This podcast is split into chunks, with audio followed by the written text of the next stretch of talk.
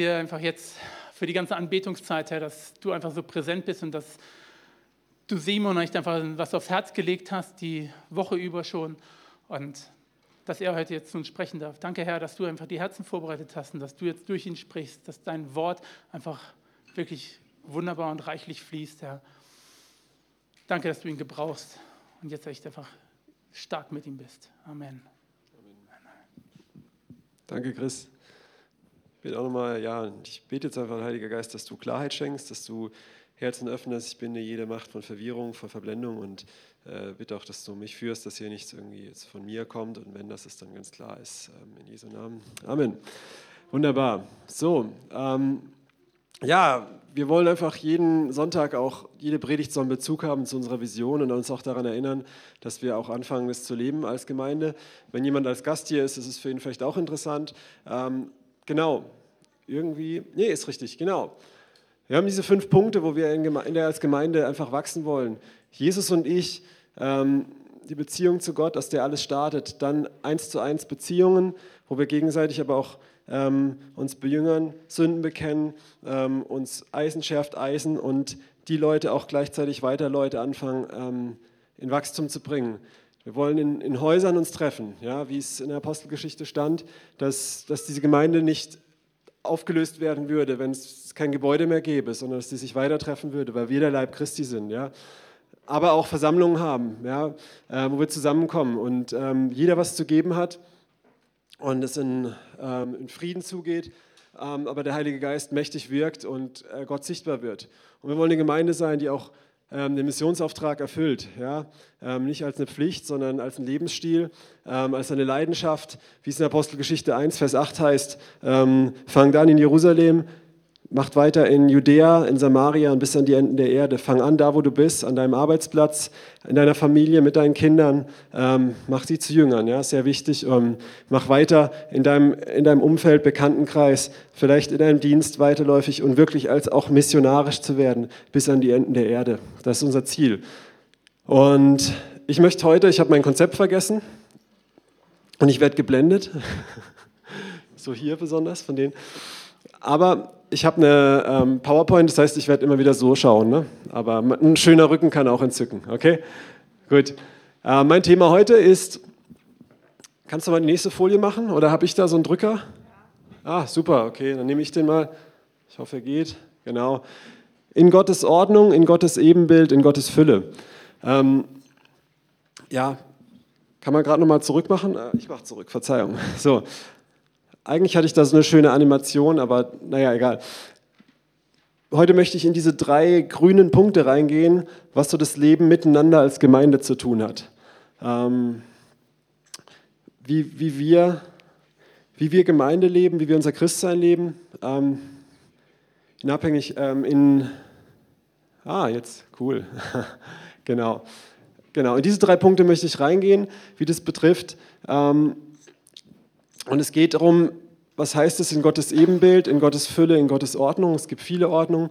Ich möchte heute sprechen über die Rolle zwischen, äh, von Mann und Frau, wie es Gott in der Bibel gemacht hat. Nicht, was meine Meinung ist oder was unsere Kultur heute ist oder was eine Kultur in einem anderen Land ist oder was die Kultur in Israel war, sondern was die Bibel durch die ganze Bibel über dieses Thema sagt und wie wichtig das einfach für uns ist.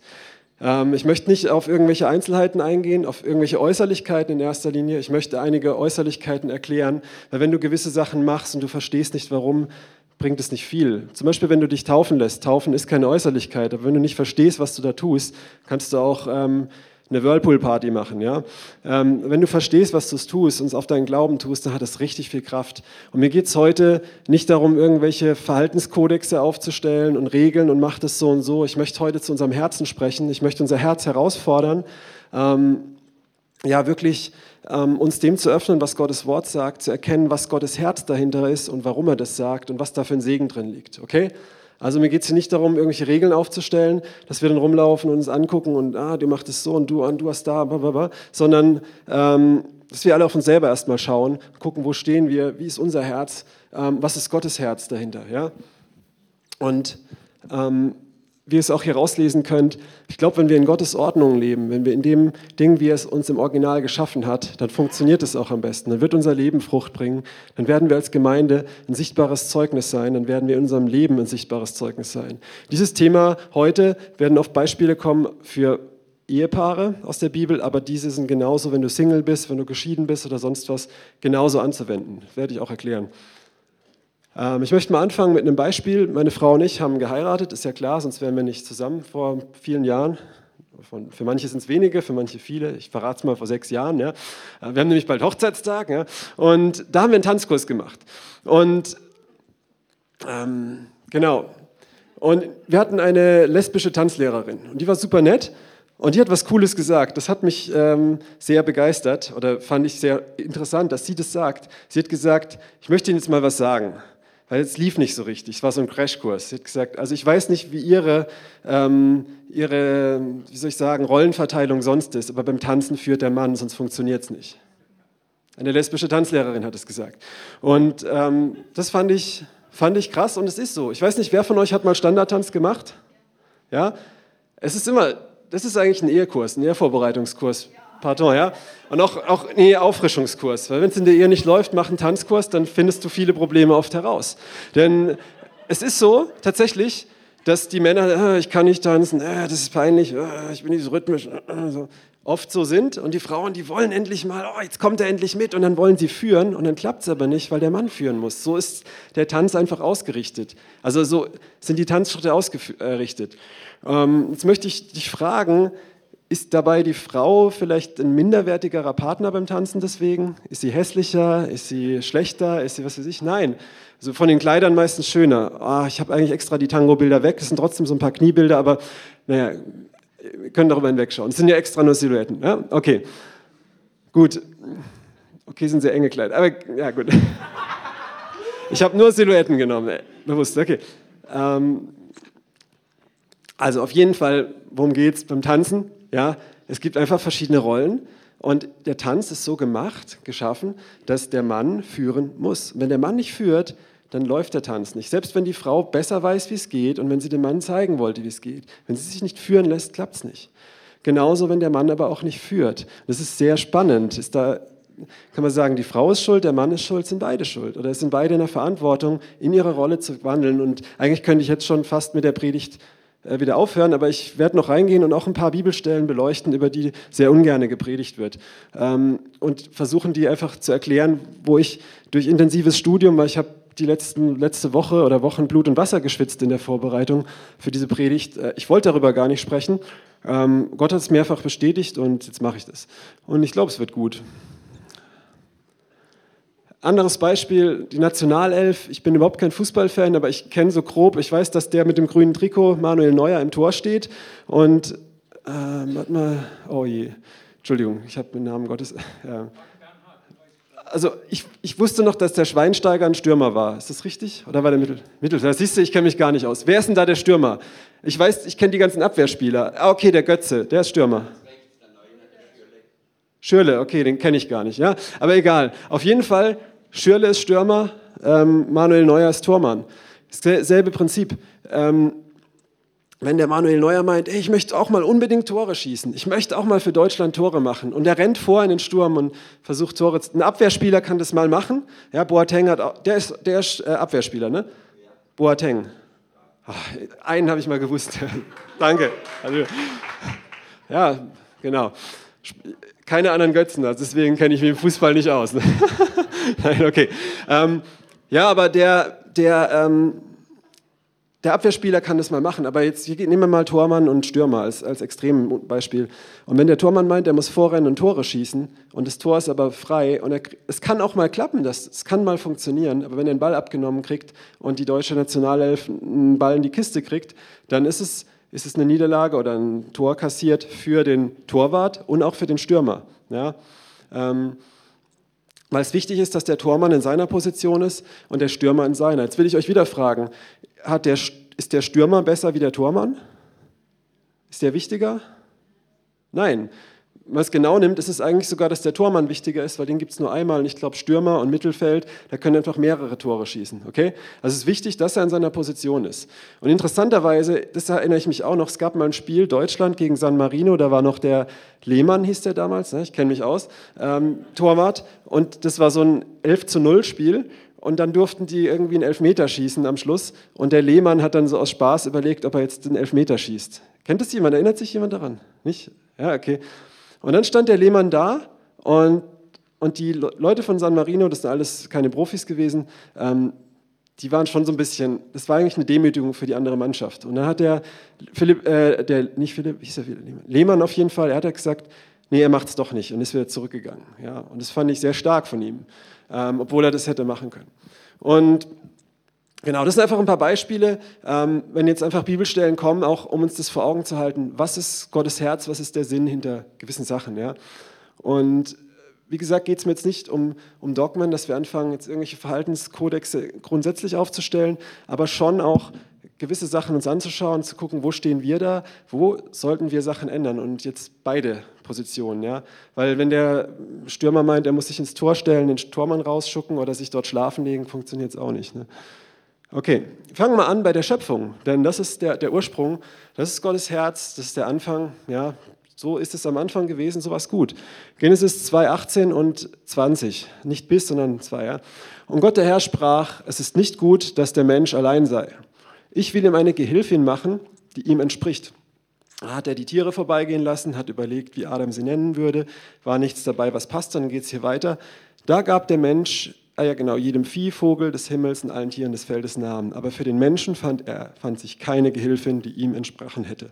Das Wort Gehilfin ähm, heißt, also Esra, Esra, keine Ahnung, äh, ich kann es nicht aussprechen. Also ich habe das ähm, im Sprachschlüssel nachgelesen und ist abgeleitet von Azar. Das heißt so viel wie ähm, retten, fördern, beistehen, gemeinsames Handel, Ergänzung. Es wird auch oft verwendet, wenn zum Beispiel David zu Gott schreit um Hilfe ähm, sei meine Hilfe, sei meine starke Burg. Ja?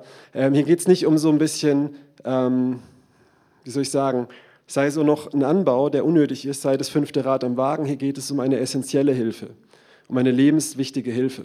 Ich möchte mal ein Bild machen, das kann man jetzt, oft, wenn es aufgenommen ist, leider nicht sehen. Ähm, stellt euch mal vor, ich mache ein Bauwerk. Ja? Und ähm, wie mache ich das jetzt?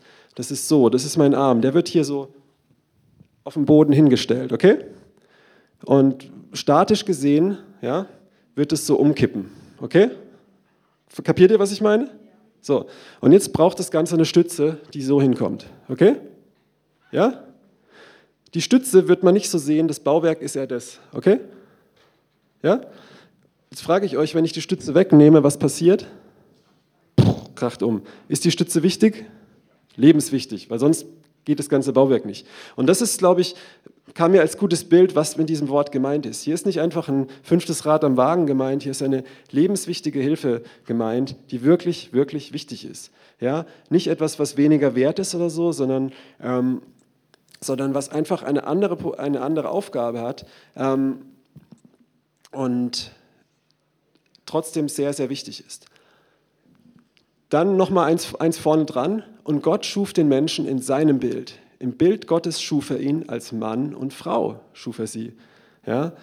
Das finde ich sehr interessant. Gott hat uns in seinem Ebenbild geschaffen. Wer ist Gott aus unserer Sicht? Vater, Sohn, Heiliger Geist. Ist der Sohn über dem Vater? Nein, trotzdem ist er Gott. Ne? Spannend. Ja? Jesus hat sich dem Vater untergeordnet, obwohl er dieselbe Macht und alles hat.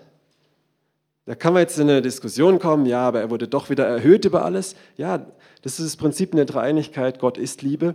Der eine ordnet sich dem anderen unter, der andere ehrt ihn wieder. Da hat mein Vater viel drüber gesprochen, über diesen Tanz der Dreieinigkeit, so, ne? Stimmt's? Perikoresis, okay. Ja, und genau, und das, das ist super spannend, aber auch Gott und wir Menschen, wir sind in seinem Ebenbild geschaffen und da ist auch eine Einheit eigentlich da. Und interessanterweise schuf er Gott in seinem Ebenbild als Mann und Frau, also auch als Plural, ja, so wie Gott eigentlich in seiner Person ein Plural ist. Und daraus möchte ich mal schlussfolgern, dass eins alleine, ein Mensch alleine, nicht das Ebenbild Gottes völlig ausfüllt und nicht repräsentiert. Ist krass, oder? Das ist schön. Und gleichzeitig ist selbst in der Gottheit sehen wir, dass auch hier verschiedene Rollen und Aufgaben sind. Jesus hat sich erniedrigt, ist am Kreuz gestorben, der Vater ist auf dem Thron und herrscht und äh, trotzdem ist da nicht eine Wertigkeit irgendwie so da, sondern es sind einfach verschiedene Aufgaben, verschiedene Rollen und wir repräsentieren als Mann und Frau Gott in seinem Ebenbild.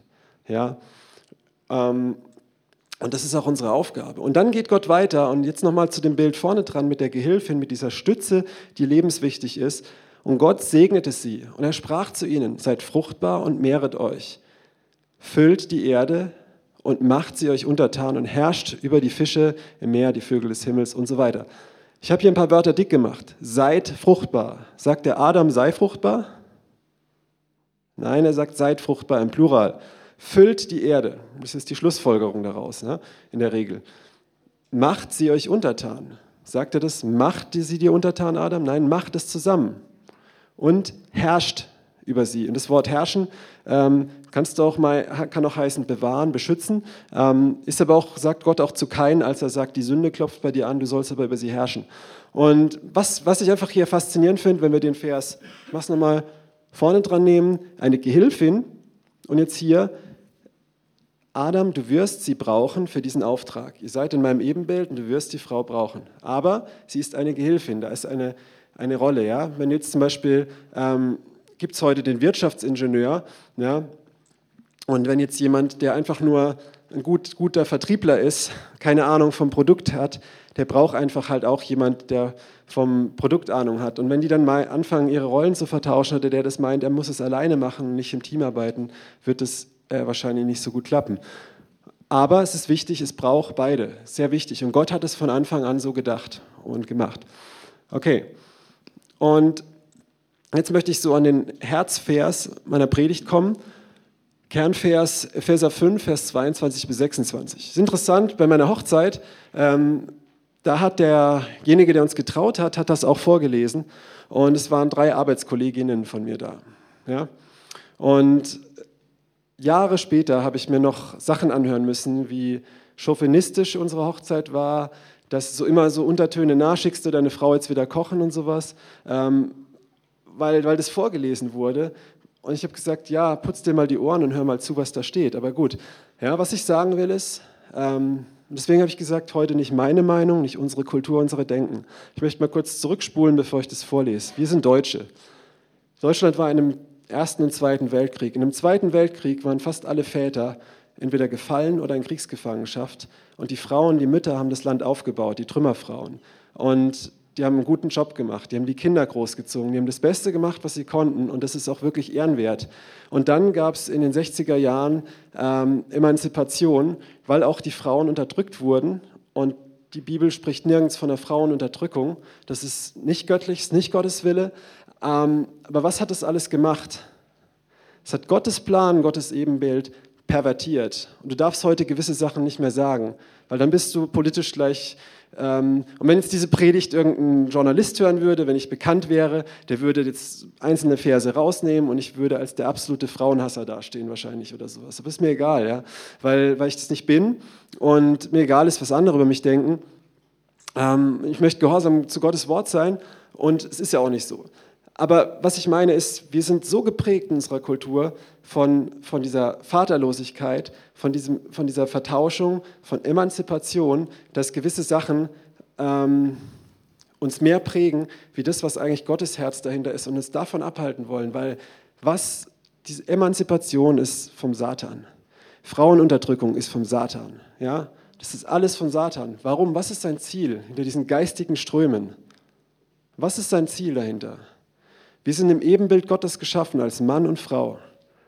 Und was will Satan tun? Wenn er Gott nicht mehr zerstören kann, was will er dann tun? Die Einheit, sein Ebenbild zerstören. Ja? Er will sein Ebenbild zerstören oder pervertieren. Ja? Das sehen wir auch ähm, mit dieser ganzen Genderbewegung und sowas, wo einfach die Geschlechterrolle und alles komplett kaputt gemacht wird, wo du heute in deinen Ausweis eintragen kannst, ähm, S oder ich keine Ahnung was oder Diverse, ja.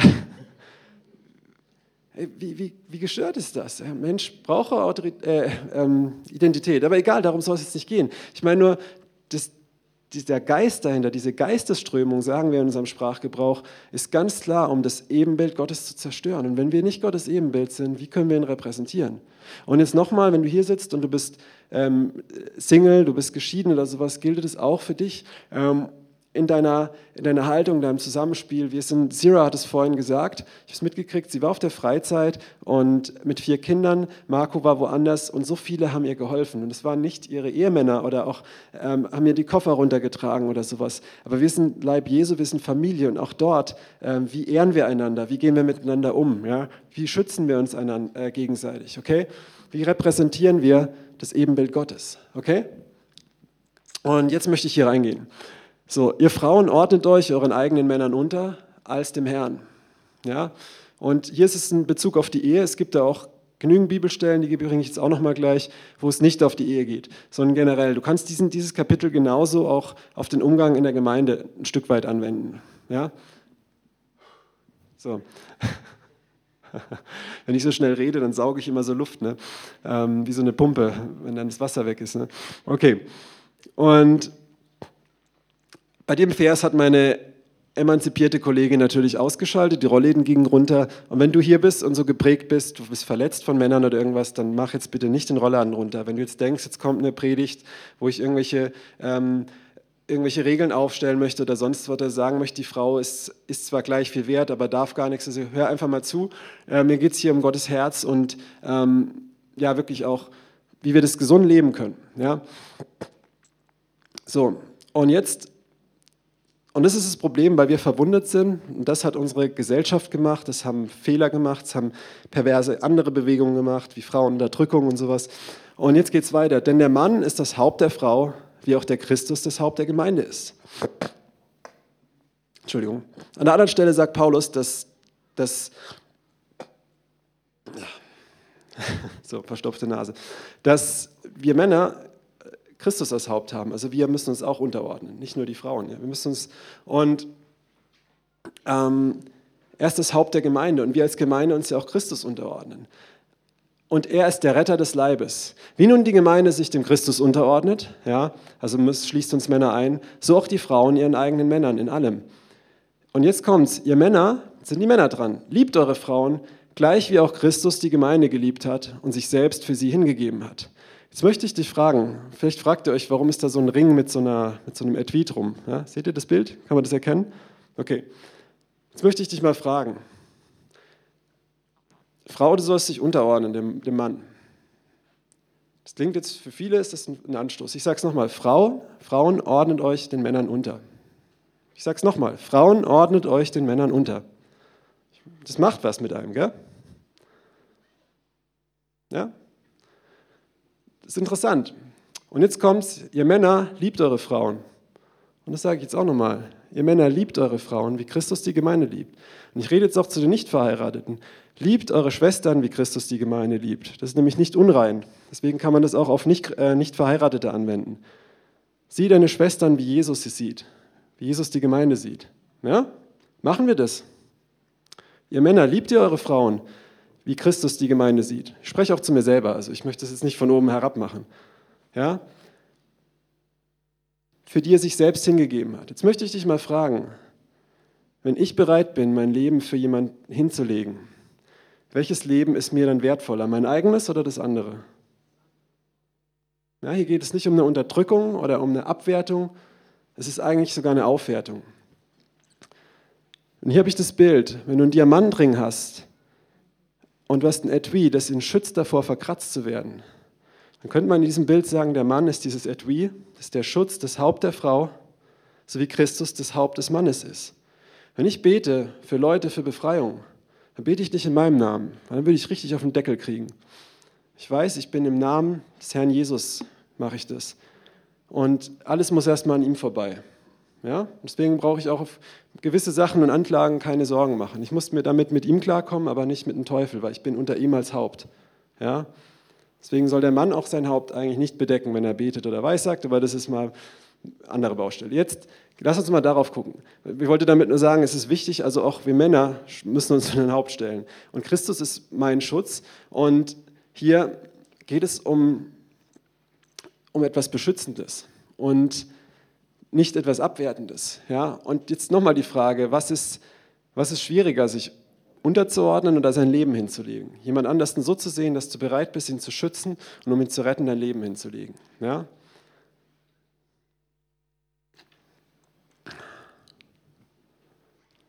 Und interessant ist, komme ich da noch drauf? Ich weiß gar nicht. Ich muss mal kurz. Äh, ja, da komme ich noch drauf. Aber genau, da komme ich noch drauf. Damit, sie heilig, damit er sie heilige, nachdem er sie gereinigt hat durch das Wasserbad im Wort. Das Wasserbad im Wort. Ihr Männer, ihr Väter, reinigt ihr eure Frauen im Wasserbad des Wortes. Seid ihr der Priester in der Familie? Ich höre da so ein Lachen. Ich weiß nicht, warum das zum Lachen ist, aber ich meine es jetzt auch wirklich nicht von oben herab. Ich möchte uns herausfordern. Ich sage nicht, macht ihr das alle, ich mache es, sondern ich möchte uns herausfordern, einfach mal da umzudenken, aus unserer kulturellen Prägung rauszukommen. Ich habe mal neulich mit jemandem geredet, der aus Pakistan ist über das Thema und, und ich habe ihm versucht zu vermitteln, dass deine, seine Kultur da ein bisschen ein, eingefahren ist. Und hat er mir erklärt, nee, auf der ganzen Welt ist es so, unsere Kultur ist da ein bisschen eingefahren. habe ich gemerkt, hm, stimmt eigentlich. Ähm, jede Kultur ist irgendwo eingefahren. Ne? Aber Gott ist außerhalb von der Kultur. Und er hat uns geschaffen in seinem Ebenbild. Okay, was heißt das mit dem Wasserbad des Wortes waschen? Ähm, bist du der Priester? Betest du für deine Frau? Segnest du sie? Sprichst du ihr Leben zu? Sprichst du ihr Schönheit zu? Sprichst du ihr die Sachen zu? Nimmst du deinen Platz ein? Ja, machst du das? Wenn du das nicht machst, ist es für deine Frau super schwer, sich dir unterzuordnen. Wer will sich einem Waschlappen unterordnen? Wer will sich jemand unterordnen, der schlecht leitet? Wer will sich einem Ahab unterordnen? Ja? Trotzdem ist es, wenn du einen Ahab hast, kein Grund, Isabel zu spielen. Ja? Es gibt ein sehr tolles Buch zu dem Thema. Das heißt Liebe und Respekt. Ähm, in dem Buch wird eigentlich die ganze Zeit das Gleiche erklärt, deswegen erkläre ich es mal in einem Satz, ähm, dass es ein Teufelskreis ist, wenn die Frau ähm, sagt, mein Mann liebt mich nicht und sich ihm nicht unterordnet, sagt der Mann, meine Frau ordnet sich mich nicht, mir nicht unter, also liebe ich sie nicht. Und die Männer wollen keine Liebe, sie wollen Respekt. Und die Frauen wollen keinen Respekt, sie wollen Liebe. Ja? Und ähm, das ist so das ganze Thema von dem Buch, aber es ist so viel Wahrheit drin. Ähm, und jeder für sich muss, muss demütig sein, zu sagen, hey, ähm, wenn meine Frau nicht, sich nicht so verhält, werde ich sie trotzdem lieben wie Christus die Gemeinde. Wenn sich Schwestern in der Gemeinde nicht so verhalten, werde ich sie trotzdem lieben wie Christus die Gemeinde äh, und nicht unterdrücken äh, oder so irgendwie was versuchen, oder halt, ähm, ja, oder auch, wenn, jetzt, wenn du Probleme hast, äh, in deiner Rolle als Mann zu sein, zu leiten, voranzugehen oder sowas. Und, und du sagst, oh Mann, ähm, selbst wenn ich mal so Schritte mache, meine Frau zu lieben, zu leiden, das klappt ja eh nicht guck nicht drauf, wie die Reaktion ist, sondern mach das einfach bedingungslos. Genauso als, als Frau, wenn du merkst, du bist dein Mann voll voran oder irgendwas. Ähm, Derek Prince, seine Frau, hat, hatte Zeiten, wo er sehr depressiv war und sie hat gesagt, sie hätte am liebsten das Mikrofon aus der Hand gerissen und selber gepredigt. Ja, weil sie hätte gewusst, was sie sagen soll, ihr ging es gut und äh, sie wollte ihm damit helfen, aber sie hat gewusst, sie soll das nicht machen. Sie soll für ihn beten und warten, bis er soweit ist. Und hat es gemacht und die haben also er war zweimal verheiratet, seine erste Frau ist gestorben. Und ähm, das war, die haben sehr, sehr stark zusammengedient in einer Einheit. Ja? Okay. Ähm, ja, machen wir das. Waschen wir unsere Kinder mit dem Wasserbad des Wortes. Auch eine Herausforderung die Männer im selben Kapitel. Ähm, ihr Väter reizt eure Kinder nicht zum Zorn, sondern erzieht sie in der Zucht äh, und Ermahnung des Herrn. Und Zucht und Ermahnung ist äh, im Griechischen das Wort, ich weiß es nicht mehr, steht für äh, die vollkommene ähm, Umfassung von Erziehung, ähm, von Unterweisung, ähm, von Belehren, von Züchtigen, von ähm, Lieben. Ja? Also auch hier diese Verantwortung einzunehmen. Und jetzt möchte ich mal einen Kontext geben. Jetzt kommt gleich der Knaller noch, Knallervers. Ähm, die Ursünde und die Schwachstelle, sage ich mal. Die Ursünde, die passiert ist, Genesis 3, 16, 17, ist dann die Auswirkung. Ja? Wir, wir kennen es alle. Die, die Schlange verführte die Eva, Eva verführte Adam, Gott kommt in den Garten, warum seid ihr nackt? Und, und Gott sprach dann zur Frau, ich will dir Mühe, also als, als er dann sie, ähm, ja, sie vor Gott standen, mit der Sünde, die sie getan haben. Erst sprach er zur Schlange und dann spricht er zur Frau. Und er sagt, sieh, ich will dir Mühe machen in deiner Schwangerschaft und sehr groß machen deine Schmerzen. Und du sollst Kinder gebären und dein Verlangen wird auf deinen Mann gerichtet sein, er aber soll über dich herrschen. Hm. Wir sehen hier, das ist ein Fluch, den Gott ausspricht über der Frau, weil sie sich versündigt hat. Und dann geht er zum Mann weiter, aber ich möchte erstmal hier stoppen. Was haben wir vorhin in Epheser gelesen? Steht da, ihr Männer herrscht über eure Frauen? Liebt eure Frauen, wie Christus die Gemeinde geliebt hat, weil Christus am Kreuz gestorben, er hat diesen Fluch eigentlich aufgehoben. Ja? Und jetzt sollen wir unsere Frauen lieben. Und das heißt, wenn, wenn man in dieser, dieser Unterordnung, ich möchte es mal sagen, mit respektieren und auch diese Stellung respektieren, diese Leiterschaft respektieren, ähm, wenn das die Frau macht und ich bin das Haupt, dann heißt das nicht, dass ich sie, über sie herrsche und sowas mache, sondern dass ich sie liebe, wie Christus die Gemeinde liebt. Und was hat Christus gemacht? Er ist ein Diener geworden. Jesus, wir haben es vorhin im Lobpreis gesagt, er war der Allerhöchste, er hat sich erniedrigt. Er hat seinen Jüngern die Füße gewaschen. Und meine Frau hat vorhin was abgekündigt, dann gehe ich in den Kinderraum und hüte die Kinder. Ich sehe, dass es im Haushalt, wenn ich mal Zeit habe und sie ist unterwegs, äh, irgendwie sie was manchmal nicht schafft, dann, dann helfe ich halt damit, dann mache ich das auch, mache ich das für sie. Ähm, Sachen, dann diene ich ihr. Ja, das soll unsere Haltung sein. Und ähm, nicht, ähm, nicht als Sklave, ne, weil ich meine Rolle irgendwie verändere, sondern trotzdem bin ich das Haupt. Aber das heißt nicht, dass ich über ihr, sage ich mal, herrisch herrschen muss. Andererseits heißt das Wort herrschen, haben wir vorhin auch gesagt, beschützen, bewahren. Und das soll ich tun. Ja? Okay, verstanden? Es ist sehr leise heute. Ich, also ich muss echt dazu sagen, ich sage das in einem sehr krassen Ton alles. Äh, mir fiel es sehr schwer selber in der Vorbereitung. Ich habe sehr viel in vielen Punkten mit mir gerungen. Ähm, und, aber ich glaube, es ist sehr wichtig. Ja, ich, ich habe nicht von mir aus ausgesucht, darüber zu sprechen. Ich wollte über andere Sachen sprechen. Aber ja, jetzt zu erklären, wie es dazu kam, dauert zu lange. Auf jeden Fall. Und zu Adam sprach er weil du der Stimme deiner Frau gehorcht hast und von dem Baum gegessen hast, von dem ich dir gebot, sollst du bla bla, den Erdboden, es wird verflucht und so weiter. So, die Sünde kam in die Welt, kam zu den Menschen, auf welche Art und Weise? Satan hat sich als Schlange verkleidet oder in die Form einer Schlange oder ist in die Schlange gefahren mit seinem Geist, was auch immer. Was hat er gemacht? Gott hat sie geschaffen als Mann und Frau, als Ebenbild und als Gehilfin.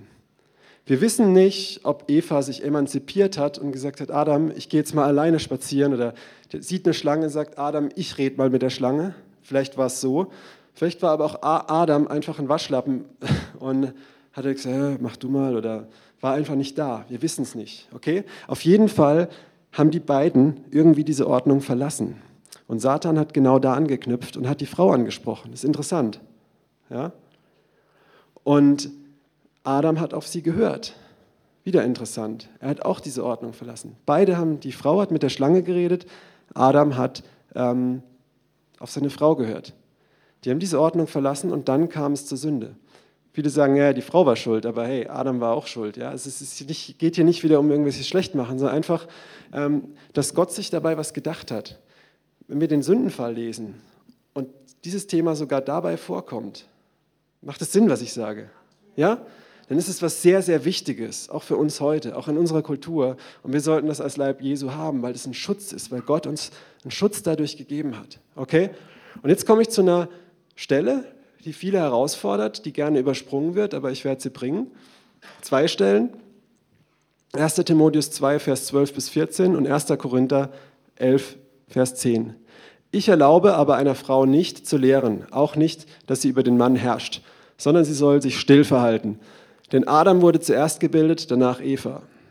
Und Adam wurde nicht verführt, die Frau aber wurde verführt und geriet in Übertretung. So, wenn man das liest, klingt es sehr heftig. Das klingt sehr, sehr frauenfeindlich, frauenunterdrückend und ja, okay? So. Aber der Kontext dazu, was ja Paulus hier erwähnt, er geht auf, die, auf, die, ähm, auf den Sündenfall ein, habe ich euch gerade vorgelesen und erklärt. Und in diesem Kontext macht es, finde ich, schon einen gewissen Sinn. Ja? Ich möchte mal dazu sagen, ich möchte jetzt hier nicht mich hinstellen und sagen, ich bin dafür, dass wir es verbieten, dass Frauen hier irgendwas sagen. Ja? Aber was hier steht, sie soll nicht über den Mann herrschen, sie soll nicht über ihn stellen, erheben und ähm, gewisse das ist einfach gefährlich, wenn wir den Sündenfall lesen, weil Satan da an, anknüpfen kann. Ja? Und wie wir es hier nachlesen, ähm, nochmal, er bezieht sich hier auf den Sündenfall. Ja? Und ja, schon, ich möchte jetzt, wie gesagt, hier keine Verhaltensregeln aufstellen. Ich möchte, dass jeder, dass wir unser Herz prüfen. Was ist Gottes Herz? Was ist unser Herz? Wo stehen wir? Wir können irgendwelche Verhaltensregeln machen nach außen hin, aber nicht verstehen, warum. Ja? Dann macht das gar keinen Sinn. Ne? Ähm, ich denke, manchmal ist es, ist es wichtiger, dass unsere Herzenshaltung in gewissen Sachen stimmt. Wenn du guckst auf Jesus, er hat Gebote gehabt. Es kamen Leute, ähm, zum Beispiel der barmherzige Samariter, es war für einen Juden ein Unding, einen Toten anzufassen. Der Levit und der Priester, die wahrscheinlich auf dem Weg zum Tempel waren oder ähm, auf jeden Fall sich verunreinigt hätten, hätten sie einen Toten angefasst, haben das Gebot Gottes gehalten, haben ihn nicht berührt. Dann kommt der Samariter, dem es egal ist, und er hilft dem verblutenden Typ. Ja, und, Gott, und Jesus sagt, er hat das Gebot der Nächstenliebe erfüllt. Der hat den Willen Gottes getan. Ja. Also, ähm, ich denke, also wichtig ist, dass wir verstehen, was das Herz Gottes hinter seinen Geboten ist und danach gehen. Ich möchte aber auch nicht sagen, so oder so. Dazu möchte ich jetzt einfach mal nichts sagen, sondern uns in unserem Denken herausfordern. So, ähm, wir lesen hier in 1. Korinther 10, äh, 11, Vers 10, darum soll die Frau ein Zeichen der Macht auf dem Haupt haben, um der Engel willen. Ist wieder interessant. Viele sagen, warum soll sich die Frau was auf den Kopf machen wegen den Engeln. Nebenbei in demselben Kapitel sagt er auch den Männern, sie sollen sich nichts auf den Kopf machen. Ja, es ist auch ein Appell an die Männer. Ja. Ähm, und jetzt sage ich meine persönliche Meinung, nicht als Lehre. Ich glaube, Gott ist größer wie ein Stück Stoff. Wenn ich jetzt mit bei minus 10 Grad Fahrrad fahre und beten möchte, dann ist er da größer. Trotzdem nehme ich diesen Vers sehr ernst und ich glaube, er hat äh, wirklich, ist es, ist es trotzdem sehr wichtig ähm, dass die Frau, wenn sie zum Beispiel weissagt, wenn sie prophezeit in der Gemeinde oder betet, dass sie unter einem Schutz steht und nicht wie Eva das aus sich selbst heraus macht und angreifbar ist für Satan. Wie beim Sündenfall. Macht das Sinn? Ja? Und deswegen ist es wichtig, dass sie ein Zeichen der Macht auf dem Haupt hat. Ob das jetzt ein Schleier ist, ich muss ganz ehrlich hier sagen, deswegen möchte ich jetzt über das Thema nicht lehren. Es ist einfach nur, ich habe das Kapitel durchgelesen, in der Studienbibel Kommentare gelesen. Für mich ist es jetzt nicht so klar, ist jetzt der Schleier oder dann sagt er, so wie ich es verstanden habe, sagt Paulus, sagt Paulus, der Schleier ist das Haupt für die Frau und es ist wichtig wegen der Engel. Dann sagt er, weil die Frau ist aus dem Mann gemacht worden, der Mann aus der Frau. Und dann sagt er, aber eigentlich ist ja auch ähm, der Mann von der Frau geboren und eigentlich sind alle von Gott und eigentlich hat Gott der Frau ja auch die Haare als Schleier gegeben. Und dann sagt er, aber diese Ordnung mit den Haaren, die gibt es bei uns nicht und in keiner der anderen Gemeinden Gottes. Ja? So, so verstehe ich das, okay? Und wichtig ist zwischendrin, sagt er, prüft, bei, prüft für euch selbst, ob es recht ist. Und das denke ich auch, das soll jeder für sich selber prüfen. Was wir hier nicht wollen in der Gemeinde ist, dass man jetzt rumläuft und auf Äußerlichkeit, hey, du machst es, du machst es nicht wegen solcher Dinge macht nicht das kaputt, wofür Christus gestorben ist. Das ist religiöser Müll. Ich sage nicht, einen Kopf zu tragen ist kein religiöser Müll, weil das steht hier, eine Kopfbedeckung, das steht hier, das ist kein religiöser Müll. Wenn wir anfangen rumzulaufen und uns abzuchecken und zu gucken, da, da, da, das ist religiöser Müll, das wollen wir hier nicht. Okay? Wenn damit jemand ein Problem hat, kann er woanders hingehen. Ja? So. Aber wenn du merkst, wenn prüfst für dich selbst und wenn jemand für sich selbst prüft und merkt, es ist mir wichtig, okay, dann mach das. Es soll hier eine Freiheit dafür sein. Wenn jemand sagt, nein, ich habe damit meinen Frieden mit dem Haar. Und was dann, wenn jemand kurzes Haar hat? Ja, ist, lass uns jetzt nicht darauf gucken und auf solche Diskussionen eingehen. Paulus sagt, meide diese Diskussion. Aber mir geht es darum, jeder soll sein Herz mal prüfen, wo er steht. Wenn du denkst, Frau, wenn du denkst, mir wird schlecht bei dem Gedanken, was auf dem Kopf zu machen, dann frage ich, wieso? Was ist da, was es dir schlecht macht? Ja? Das heißt nicht, dass du es den ganzen Tag machen sollst, sondern wenn du betest und weissagst. Aber ich will darauf nicht eingehen, warum es prüft für euch selbst. Ja? Worum es mir geht, ist, ähm, ich glaube, vor allem die Haltung. Weißt du, du kannst dir was auf den Kopf machen, wenn du nicht die Haltung hast. Ich habe schon mit Frauen gedient, die sich den Kopf bedecken und mir als Leiter ständig ins Wort gefallen sind. Da hätte ich am liebsten gesagt, du bist wie ein Becher von außen gereinigt, innen verrottend, geh erst mal und überprüf dein Herz. Ja? Trotzdem kann, nur als Beispiel jetzt, es gibt es auch in anderen Sachen. Und, aber lasst uns niemanden richten, der das macht, denn das ist, okay, ich glaube, ihr habt verstanden, was ich dazu sage. Das war jetzt nicht eine Lehrung, das war jetzt nur meine Meinung, okay? So. Aber wichtig ist trotzdem hier, dass wir auf diese Ordnung achten und auch schon uns Gedanken machen, auch wenn wir nach vorne gehen, auch die Frau nach vorne geht. Auch wenn das jetzt komisch klingt, Gott hat die Schöpfung so gemacht und es ist in der unsichtbaren Welt, hat es eine Bedeutung, ob du als Frau geschützt bist oder nicht. Und erst meiner Meinung nach macht es in diesem Kontext total Sinn, dass ähm, dieses um der Engel willen, dass es wichtig ist, dass die Frau geistig unter einem Schutz steht, weil sie sonst geistig angreifbar ist. Ja? Und es kann auch gut gehen, wenn sie das ohne den Schutz macht. Und es gibt Frauen, ich bin auch schon gesegnet worden von der Lehre von Frauen und, und, und. Da, mir geht es nicht darum, zu sagen, sie darf das nicht, sie darf das nicht, sondern ist eher die Frage, ähm, in welcher Haltung ähm, wird es gemacht? In, bist du unter einem Schutz? Ja? Das ist das Herz Gottes dahinter. Er möchte dir nichts. Er hat es meinem Vater früher erklärt, wenn Gott einen Zaun um seine Schafherde macht, dann macht er das nicht, um sie einzusperren, sondern um sie vor Wölfen zu schützen. Ja? Und ja, also das ist meine Auslegung zu diesen Versen. Und wo ich denke, ja, jetzt, genau hier nochmal, da, da, haben wir jetzt keine Zeit, ich gehe nur kurz rein. Ähm, 4. Mose 30 ist nochmal sehr spannend, wo das auch nochmal bestätigt durch die ganze Bibel. Ne? Du kannst nicht diesen einen Vers nehmen und sagen, so ist alles. Hier heißt es, wenn zum Beispiel eine Frau ein Gelübde ablegt und sie ist im Vaterhaus, kann der Vater dieses Gelübde am selben Tag wieder rufen, wenn er, wenn, wenn er merkt, das ist nicht gut. Und dann, interessanterweise, wenn sie dann das Gelübde bricht, trifft sie keine Schuld, denn ihr Vater hat Autorität eingenommen. Das zeigt wieder, dass der Mann Autorität einnehmen soll, das Haupt sein soll und die Frau schützen soll. In diesem Fall ist es die Tochter. Ihr könnt es jetzt nachlesen, wegen der Zeit lese ich es nicht durch, okay? Äh, es ist 4. Mose 30, Vers 4 bis 16 und dazwischen habe ich eine Lücke gelassen. So, wenn er aber nichts sagt, wenn er also passiv ist oder meint, es ist okay, hat er das okay gegeben und dann gilt ihr Gelübde und wenn sie es bricht, fällt ihre Sünde auf sie. Interessanterweise, jetzt, wenn sie verheiratet ist, ist das, hat dieselbe Aufgabe der Mann. Dass, wenn die Frau ein Gelübde ablegt und der Mann merkt, es ist nicht gut, kann er es widerrufen, kann er sagen Nein.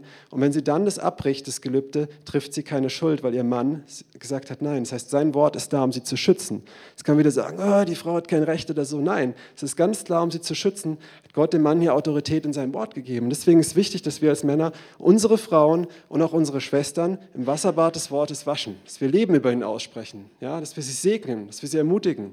Okay? Kann ich mal Amen hören? Amen. Kann ich mal Amen hören? Okay, mal wieder ein bisschen hier Leben in der Bude. Ich deute mal die Stille, dass es an uns arbeitet. Okay.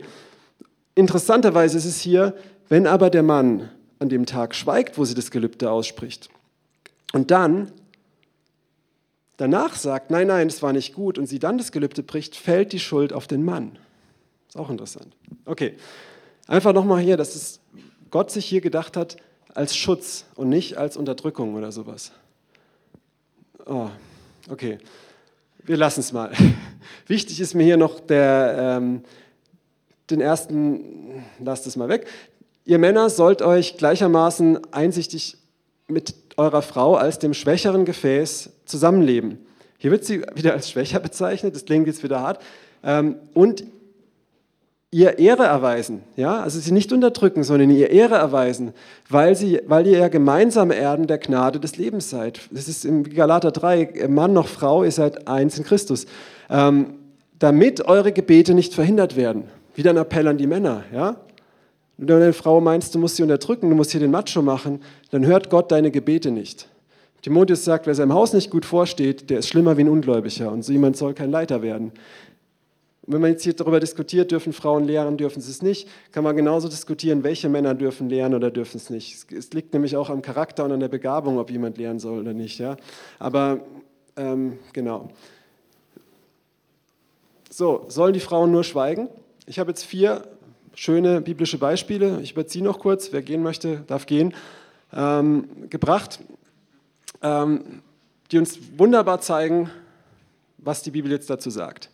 Das erste ist Deborah, eine Prophetin, ähm, also Richter 4, Vers 4 bis 9. Äh, wegen der Zeit erzähle ich jetzt die Geschichte, aber ihr könnt es ja nachlesen. Ähm, Deborah, sie war eine Prophetin. Ja? Und sie war eine Richterin. Die Kinder Israels kamen, um sich von ihr Gericht sprechen zu lassen, äh, Gericht sprechen zu lassen.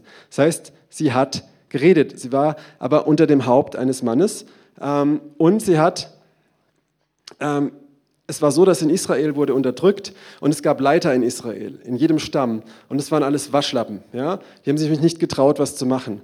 Und dann hat Deborah als Prophetin vom Herrn gesagt bekommen, sie soll diese Leiter auffordern, anzugreifen. Und der einzigste Leiter, der dazu imstande war, war Barak. Ja? Äh, oder der, der da noch ein bisschen drauf reagiert hat, war Barak. Und, und interessanterweise schaut mal, wie sie zu ihm spricht. Hat nicht der Herr, Is, äh, der Gott Israels, dir geboten, geh hin? Sie sagt nicht, ich sag dir, geh hin, jetzt macht es endlich. Ja? Kennt es vielleicht der eine oder andere? Oh, jetzt komm mal endlich mit zum Gebetstreff, jetzt mach, jetzt steh endlich mal auf, jetzt nimm mal deine Rolle ein. Nein, sie sagt, der Herr, hat der Herr nicht zu dir gesagt. Sie sagt es, ähm, sie ehrt ihn damit. Und jetzt, was macht Barak? Ja? Und hier in allen Beispielen kommt jetzt immer Mann und Frau vor. Äh, er sagt, ich will hingehen, aber nur wenn du gehst. Wenn du nicht gehst, dann gehe ich nicht. Ja? Ähm, bisschen Mama-Kind, ne? Und, und was sagt sie jetzt? Ich will freilich mit dir gehen, aber der Ruhm des Feldzugs, den du unternimmst, wird nicht dir zufallen, denn der Herr wird Sisera in die Hände einer Frau verkaufen. Und so war es dann, dass Jael den Sisera gefällt hat.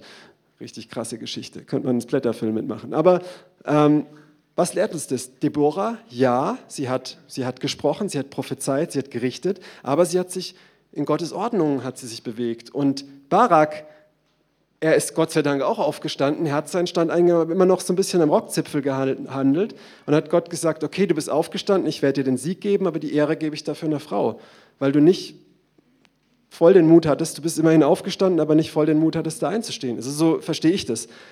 Ähm, Immerhin hat er das gemacht. Ja? Und trotzdem haben sie hier, was hat sie gemacht? Sie hat ihn ermutigt. Sie war eine Gehilfin. Sie hat gesagt, komm, zieh, zieh auf, komm, mach das. Wow, und sonst wäre Israel gebunden gewesen. Soll die Frau schweigen? Ich würde sagen, nein, in diesem Fall. Aber in, in einer Ordnung. Ja? Exodus 2, Mirjam. Ähm, damals sangen die Kinder Israel, Exodus 15, Entschuldigung, Vers 1 bis 21. Damals sangen die Kinder Damals sangen Mose und die Kinder Israel dem Herrn diesen Lobgesang. Also Moses stamm, stimmte, nachdem das, die Ägypter im Meer ertränkt wurden, ein Lobgesang an. Und Mirjam, die Prophetin, Aarons Schwester, nahm das Tambourin in ihre Hand und alle Frauen folgten ihr nach. Moses hat angefangen zu prophezeien, er war der Prophet Gottes und Mirjam war auch eine Prophetin. Sie hat das Tambourin genommen und ist ihm nachgegangen, hat ihn unterstützt und alle Frauen mitgenommen. Sie war eine Prophetin, sie hat Initiative ergriffen, sie hat nicht geschwiegen, Halleluja, aber sie hat die Frau mit einbezogen. Sie hat jetzt nicht gesagt, ich mache jetzt hier eine Gegenveranstaltung, hey Moses, ich habe noch ein cooleres Wort wie du. Sie hat ihn unterstützt in dem. Und später lesen wir, es ist eine, fand ich immer interessant, äh, Mirjam aber und Aaron redeten gegen Moses, weil er eine kuschitische Frau genommen hatte und weil Gott irgendwie mehr zu ihm geredet hat wie zu ihnen. Gott hört es, sein Zorn entbrennt und Mirjam bekommt Aussatz und Aaron nicht. Habe ich mich mal gefragt, was soll das? Warum bekommt der Aaron keinen Aussatz? Der hat ja auch gelästert. Ja? Ich persönlich glaube, dass hier steht Mirjam aber und Aaron. Wir wissen von Aaron, dass er charakterlich eher ein bisschen Waschlappenzüge hatte, weil er hat ja auch das goldene Kalb gemacht und hat dann von Moses gesagt, ach, das Gold ist alles von alleine ins Feuer gekommen und es kam alles so dann einfach als Kalb raus. Ja? Also Aaron war wahrscheinlich jetzt nicht so der entschlossenste, konnte gut reden, aber Moses war ein Leiter. Ja? Und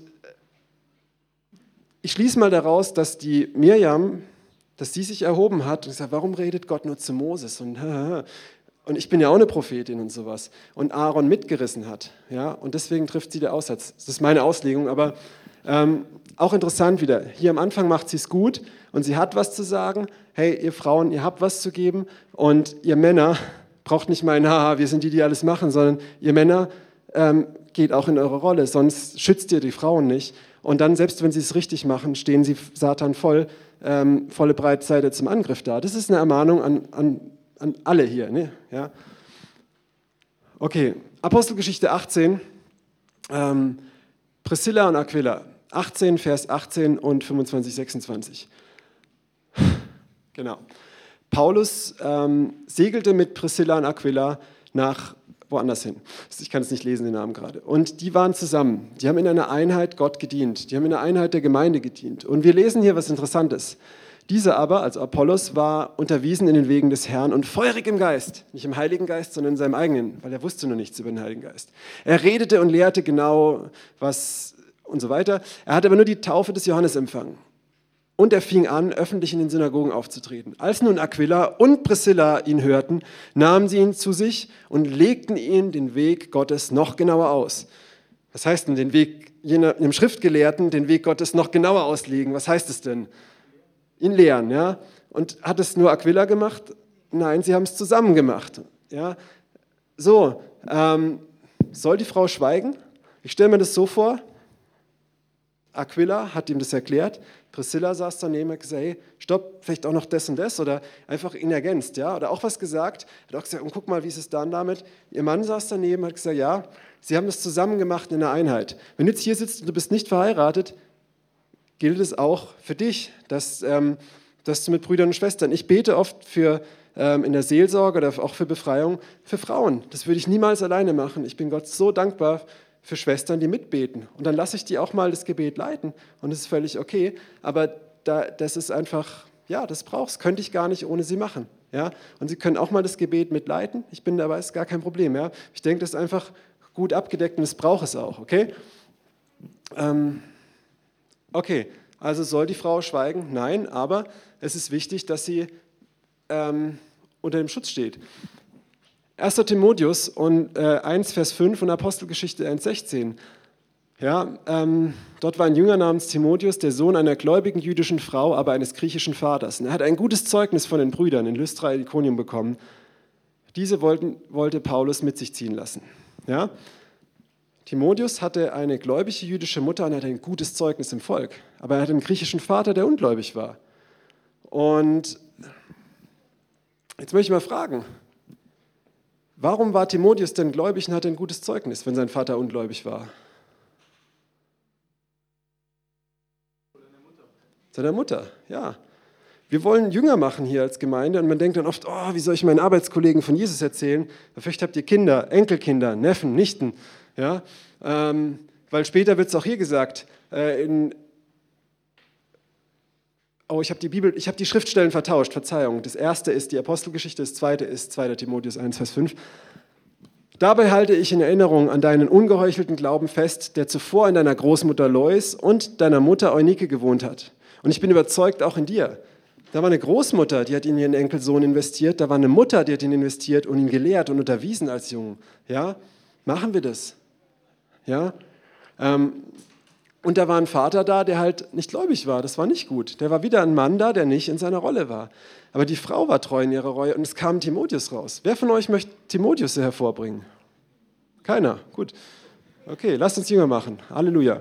Okay. Äh, wer von euch möchte Timotheus hervorbringen? Vier Leute. Halleluja, immerhin mehr. Wir haben ein Wachstum von vier Prozent. Okay. Sollte schweigen? Nein. Ah, ich habe noch ein fünftes Beispiel. Jesus sieht die Maria von Magdala und er gebietet ihr, dass sie den Jüngern sagt, dass er auferstanden ist. Und es ging hin und sie verkündete den Jüngern. Was ist verkündigen? Was ist das Wort? Predigen. Sie predigte. Sie lehrte nicht, sie predigte. Und die Jünger glaubten ihr nicht. Sie sagten, das ist Weibermärchen, Weibergeschwätz, wie wir es nachlesen. Und deswegen hat, ähm, ja, wer war ihr Haupt hier? Jesus, er hat sie geschickt, okay? Ähm, sie hatte ganz klar den Auftrag, ja. Ähm, und es ist wichtig, ja. Deswegen wollte ich sagen, ich will nicht irgendwelche Regeln aufstellen und sagen, oh, wir wollen es jetzt so und so und so machen. Wir fragen, wie ist unser Herz, wie ist unsere Haltung zu Gott? Leben wir in unserem Ebenbild? Wie ist unsere Haltung ähm, auch in der, in der, dem Haupt gegenüber und auch den Frauen gegenüber, uns Männer genauso, auch unserer Rolle? Ja? Stehen wir da drin oder sind wir Ahabs oder sonst was, die, wir Männer, die das einfach den Frauen sehr schwer machen? Ja? Ähm, es braucht uns beide. Ja? Und zusammenfassend möchte ich einfach nochmal sagen, ganz klar, ich hoffe, das kam raus, wir haben denselben Wert, wir haben verschiedene Rollen wie Pilot und Copilot und ein Pilot alleine kann ein Flugzeug nicht fliegen und Copilot hat auch viele Aufgaben, die wichtig sind. Manchmal lenkt er auch das Flugzeug zwischendurch. Ähm, und Frau im Schutz, was habe ich da geschrieben? Genau, es ist wichtig, dass die Frau in einem Schutz geht und einem Haupt wie das auch aussieht, wichtig ist vor allem mal die Herzenshaltung, äh, allen voran und alles andere, so prüft euch selbst. Und dass wir Männer beschützend vorangehen, habe ich gerade nochmal gesagt. Ob wir Ahab sind oder ob wir ähm, Aquila sind. Ja? Und dass wir uns ergänzen Und wenn wir das machen, wenn wir in diese Einheit gehen, hier als Gemeinde, Frauen und Männer, wenn wir in diese Einheit gehen, wenn wir uns die Männer, die Frauen lieben, Leben zu sprechen, wenn die Frauen Männer ehren, auch in, diesen, in den Aufgaben, ähm, ja, nicht ein Wettkampf ist, ein Wetteifern, hey, ich kann das besser da und da und da. Das denke ich auch gar nicht, dass es hier so ein großes Problem ist, aber ähm, sondern wenn wir da in dieser Einheit leben, dass wir dann Gottes Ebenbild repräsentieren. Ich war in Ägypten und war da bei einem christlichen Pastor und die haben das in ihrer Ehe so gelebt. Das war bevor ich verheiratet war. Und die Frau hat nicht viel gesagt, er hat nicht viel gesagt, es hat mich so berührt. Es war so krass, die Gegenwart Gottes da, einfach wie sie ihre Ehe gelebt haben. Ähm, und guck dir die Welt an. Wie oft werdet ihr Frauen von Männern mit Blicken angeguckt, die nicht göttlich sind? Ja? Wenn wir untereinander, wenn wir das leben, wenn wir die, unsere Schwestern auch lieben, mit in Augen sehen, wie Christus die Gemeinde sieht, ja? das merkt die Welt, das merken die Menschen. Ja? Dann repräsentieren wir Gott in seinem Ebenbild. Und wenn wir sein Ebenbild sind, dann funktioniert sein Plan besser. Er funktioniert auch, wenn wir irgendwie anders leben. Aber Paulus sagt in Korinther 11, ähm, äh, Korinther 14, da geht es um, um Ordnung mit der Zungenrede und sowas. Und er sagt einfach, äh, es ist, keine Ahnung, es ist nicht Sünde, wenn ihr alle durcheinander in Zungen redet, aber es wird mehr Frucht herauskommen, wenn ihr das, wenn es in Ordnung zugeht. Ja? Und Gottes Friedens. Ja? Genau, und nicht der Unordnung. Okay? Und ich denke, ich habe uns alle ein bisschen zum Nachdenken gebracht. Es hat mich auch sehr viel zum Nachdenken gebracht. Und lasst uns da dem Herzschlag Gottes nachgehen. Lasst uns nicht in eine richtende Haltung kommen, wo man jetzt abcheckt oder so. Oder ähm, wenn du jetzt dich irgendwie schlecht fühlst, unterdrückt oder diskriminiert, dann war das nicht mein Anliegen, aber dann frag dich vielleicht auch, warum, wo sind da Wunden in deinem Herzen? Das ist nicht von Gott. Er möchte, Gott möchte das dich in die Fülle bringen, Satan möchte dieses Bild verzerren. Und jetzt mache ich Schluss endlich. So. Ihr kommt zu eurem Schnitzel. Ähm, ich möchte aber noch diejenigen, die noch da sind, herausfordern. Ja? Ich möchte jetzt einen Aufruf machen zur, ja, zur, zur Umkehr, sage ich mal. Ich werde jetzt ein Abschlussgebet sprechen und wer will, kann gehen. Wenn du aber hier sitzt und merkst, hey, krass, du bist ein Mann, ähm, ich habe meine Frau vielleicht unterdrückt aus Angst, weil ich eigentlich ein Waschlappen bin, kann sein, ja. Oder ich habe meine Rolle nicht eingenommen, weil ich passiv bin, weil ich wie ein Sturm, Stürmspieler bin, der lieber im Tor liegt und Fußball guckt, als es zu spielen ähm, oder sowas. Ich muss Buße tun. Du bist, du bist unverheiratet oder verheiratet, keine Ahnung. Wenn du unverheiratet bist, nimm dir das zu Herzen für die Ehe, das ist wichtig. Ähm, aber auch, auch für, für deinen Wandel. Dann kannst du jetzt einfach auch nochmal nachher hier bleiben, Gebet empfangen oder selbst vor Gott kommen oder vor deinem Partner oder Leuten, wo das dran ist, Buße tun vielleicht auch ähm, Leitern oder wenn du Leiter bist, wenn du das bei anderen gemacht hast, genauso. Wenn du eine Frau bist und hier dasselbe, du, ähm, du hast vielleicht dich von emanzipatorischen Denken, von Wunden oder sowas leiten lassen, bist deswegen gegangen, hey, ich mache, was ich will, ich bin mich da nicht mehr fest.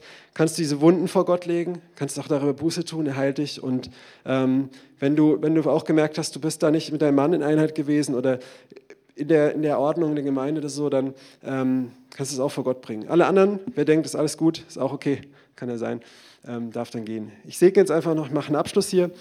Jesus, ich danke dir jetzt für dein Wort. Ähm, es war nicht mein Wort. Wenn jetzt jemand sauer ist, dann äh, es ist es ist dein Wort. Und äh, ich, ich bitte dich, ich bitte dich, dass es jetzt einfach auf guten Herzensboden fällt, auch bei den Leuten, die jetzt die Aufnahme vielleicht hören.